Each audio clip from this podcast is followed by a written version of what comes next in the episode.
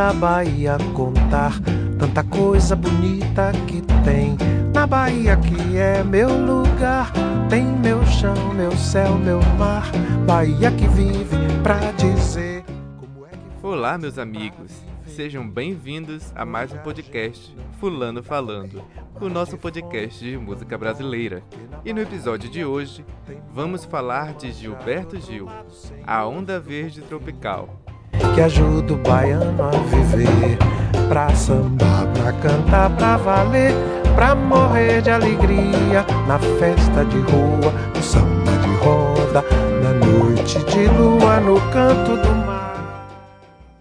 Ele que é cantor, compositor e multiinstrumentista, nasceu em Salvador, na Bahia, em 1942. Filho de um médico e de uma professora primária, desde a infância demonstra o seu interesse por música.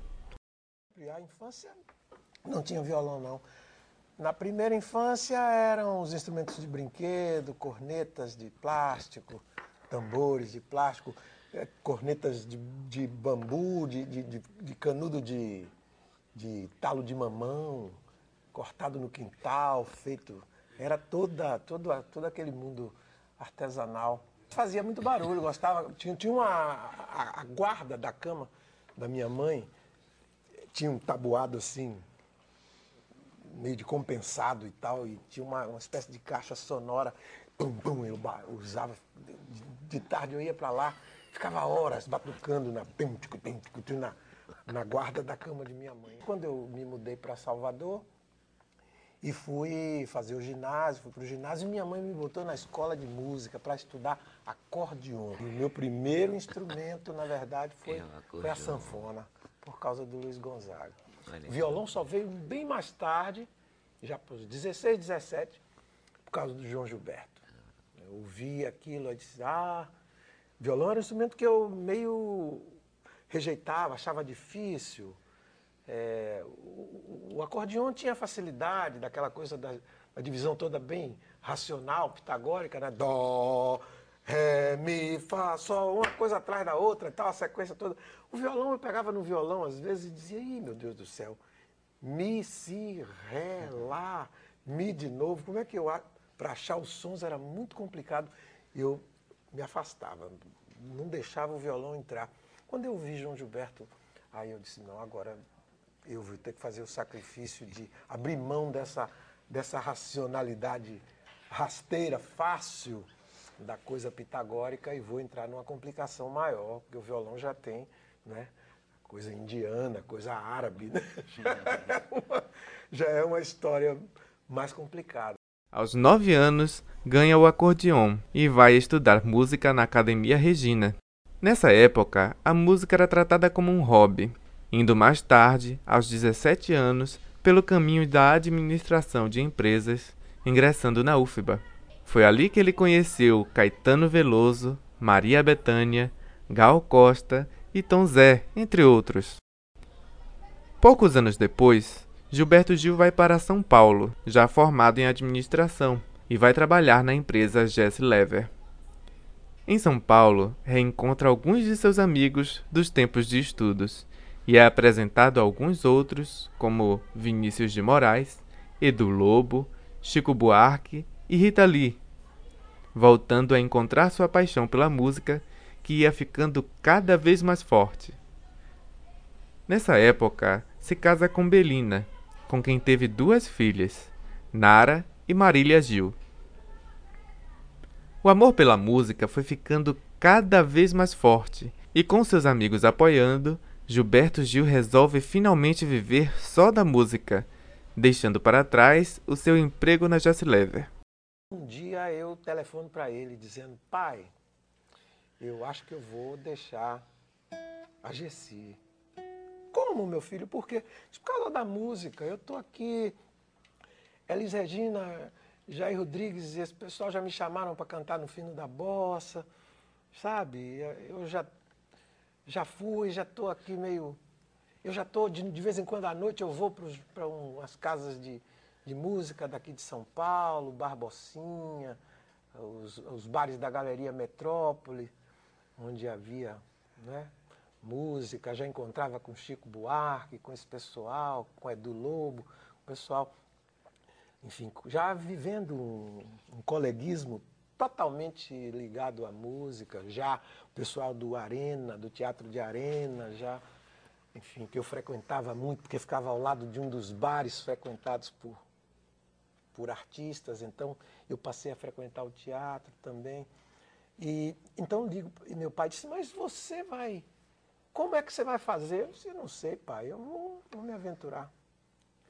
Ele ficou apreensivo, falou com minha mãe, minha mãe é, me escreveu e, e, e, me telefonou também, dizendo, olha aí, filho, mas tudo bem. Mas ela, ela tinha sido incentivadora, estimuladora do, do, da, da, da minha vertente musical desde muito cedo.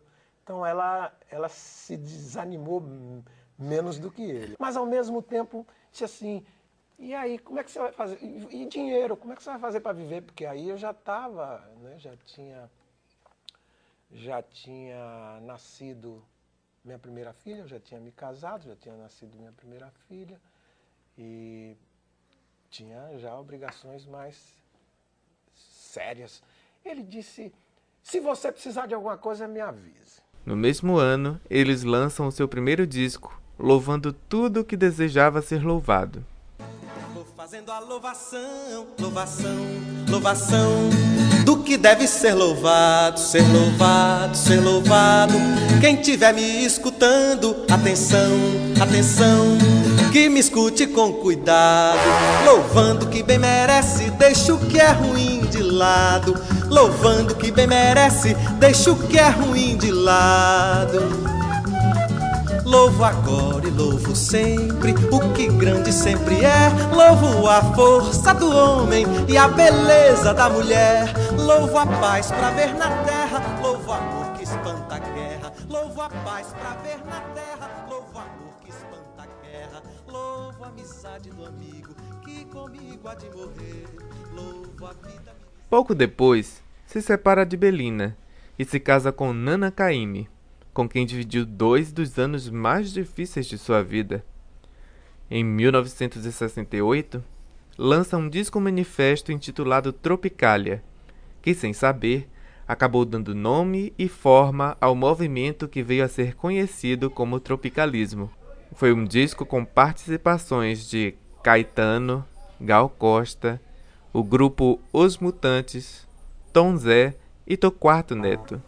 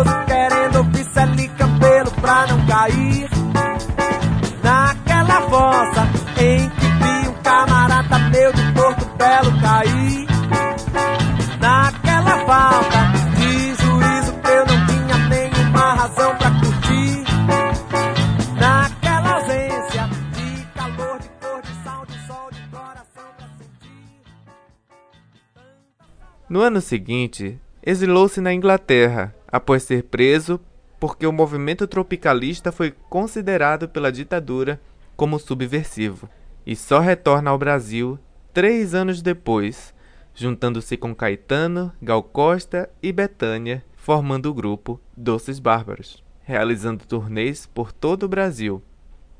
Passando um tempo, foi preso por porte de drogas em Florianópolis admitiu ser usuário de maconha e foi obrigado a se internar em um hospital como pena.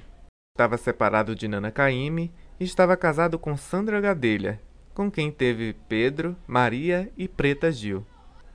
Dois anos depois, já livre do uso de maconha, se torna conhecido de forma internacional, se apresentando na Suíça e logo depois foi premiado com o Grammy de melhor álbum de world music.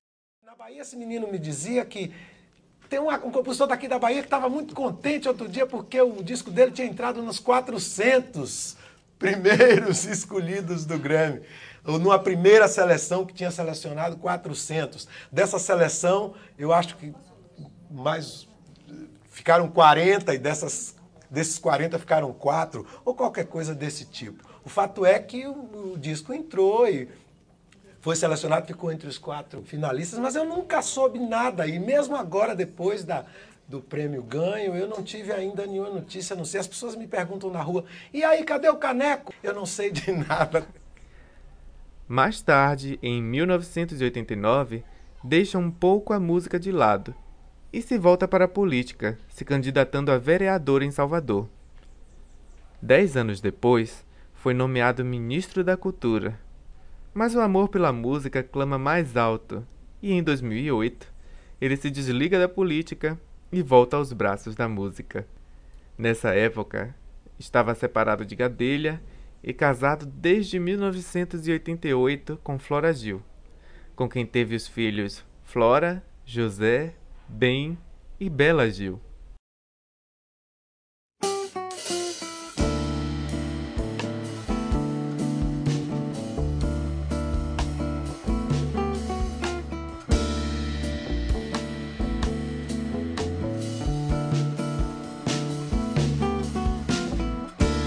Ela mandou arrancar quatro pedacinhos do meu coração. Depois mandou examinar os quatro pedacinhos. Hoje, perto dos seus 80 anos, Gilberto Gil continua compondo, cantando e espalhando seu sucesso por aí. Saber os meus segredos, para saber se eu sinto amor ela é médica e tem todo o direito de arrancar o que quiser de mim. Eu que estou como qualquer sujeito, sujeito a dar defeito ou coisa assim. E terminamos aqui o segundo capítulo do nosso podcast Fulano Falando. Eu gostaria de agradecer a todos que se dispuseram a ouvir e que tornaram esse podcast o sexto mais ouvido por duas semanas consecutivas. Estou muito feliz com isso. Muito obrigado. E isso só com o primeiro capítulo, imagina. Muito obrigado a todos vocês. Um grande beijo e até a próxima. Visitas lá para saber se as pequeninas são assassinas e podem matar para saber se estou curado com os remédios que ela me deu. Para saber se estou errado por ter juntado meu destino ao seu.